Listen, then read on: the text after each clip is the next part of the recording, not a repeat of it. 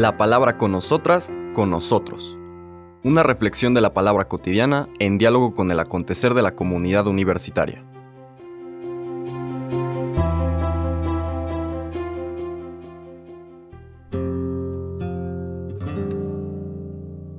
Hola, buenos días.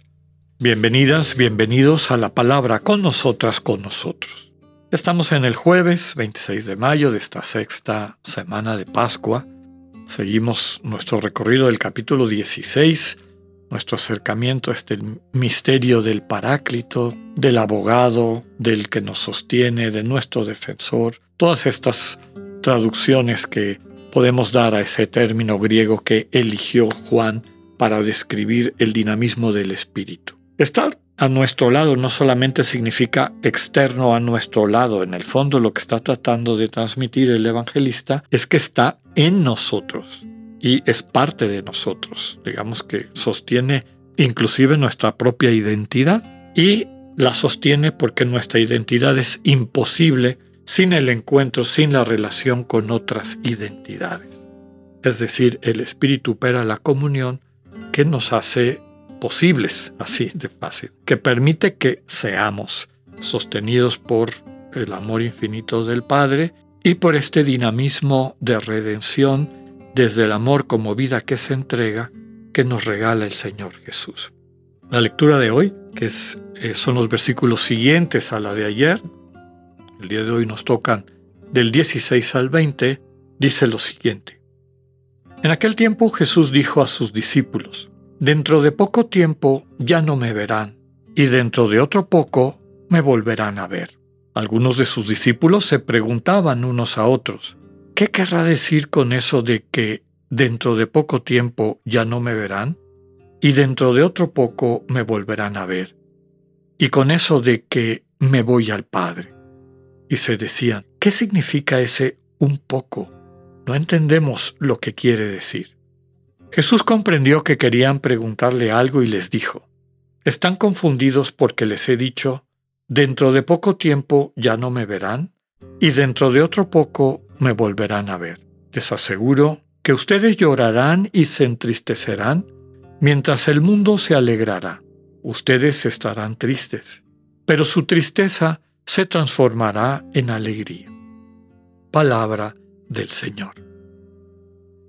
El texto del día de hoy, digamos que es una especie como de paréntesis después de, esa, de ese inicio o propuesta de la razón por la cual la partida del Señor es motivo de alegría, aunque implique separación, y el motivo de alegría es el Espíritu que viene a nosotros, con todas las características que hemos descrito, este que puede operar en cada una y cada uno el milagro de la comunión sin división y sin confusión, cómo puede hacernos absolutamente uno con las personas trinitarias, con el misterio del Dios único, con nuestros hermanos y hermanas, cómo podemos ser uno sin perder nuestra identidad y, y al mismo tiempo experimentar esta tremenda, radical, absoluta unión. Bueno, ese es el don del Espíritu. El Señor les está diciendo ahora a los discípulos que para que esto opere, para que lo experimenten, va a haber esta, llamémoslo así, ruptura. Él va a dejar de estar con ellos, ya no lo verán, ya no van a poder experimentarlo como están acostumbrados a experimentarlo, como han vivido en su presencia, en su compañía, en su relación interpersonal pues los últimos tres, dos, un año que convivieron durante su vida pública.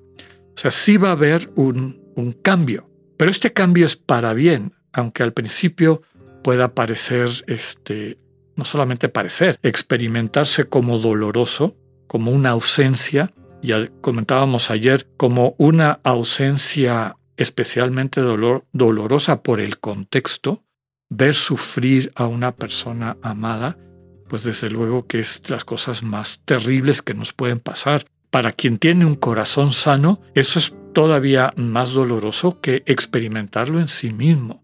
Ver sufrir a la persona amada duele más que verse sufrir a uno mismo. Pero el Señor les dice, esto es parte de todo este camino, de este misterio. Para entender esto, desde luego que el referente que ha estado presente a lo largo de todo el Evangelio de Juan es la visión profética del siervo sufriente de Yahvé como el tipo de mesianismo al que el Señor Jesús se siente invitado. Este siervo sufriente, el que asume sobre sí las heridas de su pueblo para liberarlo, para salvarlo. Y que al final, no ahorrándole porque esa oscuridad hay que atravesarla, ese dinamismo de muerte hay que vivirlo, hay que darle el trago a esa copa, a ese cáliz como aparece simbolizado en el Antiguo Testamento y en la oración de Getsemaní, el Señor Jesús asume ese cáliz, lo, lo toma, le permite ese dinamismo acabar con su vida, pero en el fondo la última palabra es la que tiene el Padre, que resucita a Cristo y en Cristo nos resucita a todas y a todos. Y ahí empieza un nuevo mundo, una nueva realidad.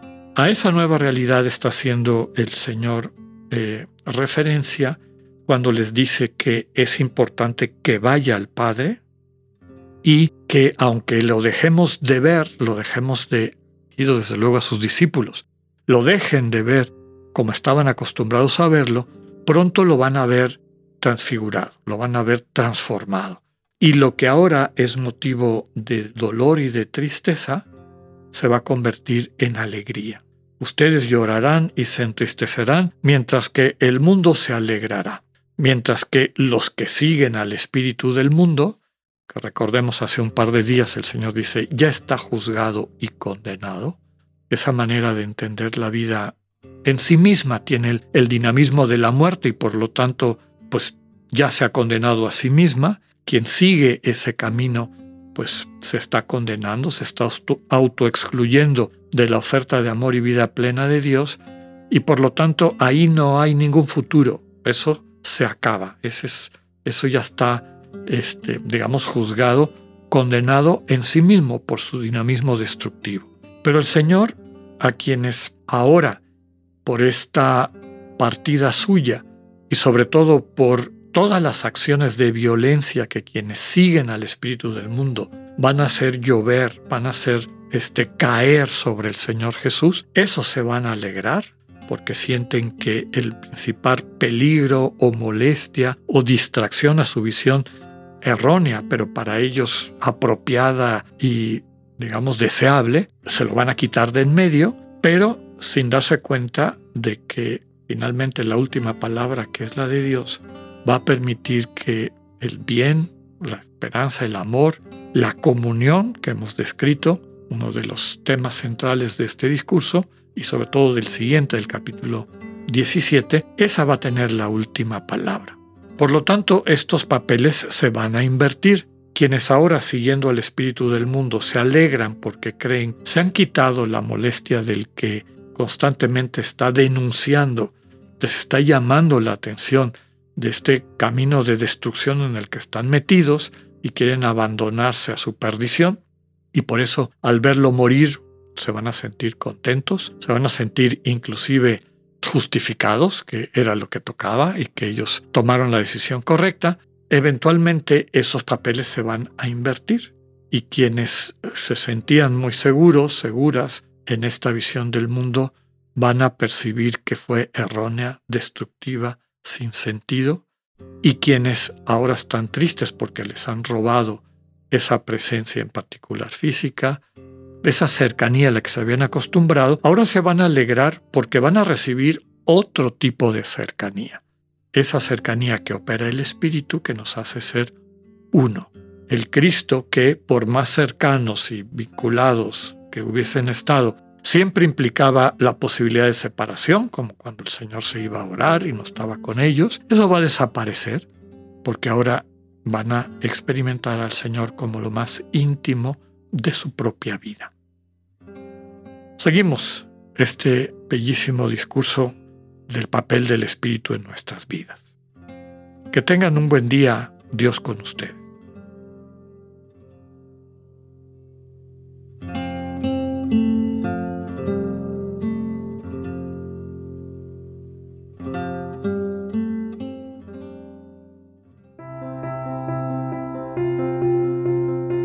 Acabamos de escuchar el mensaje del Padre Alexander Satirka. Escúchalo de lunes a viernes a las 8.45 de la mañana por radiveroleón.com o a través de nuestra app gratuita para iOS y Android. Radio Ibero León, no todo está dicho.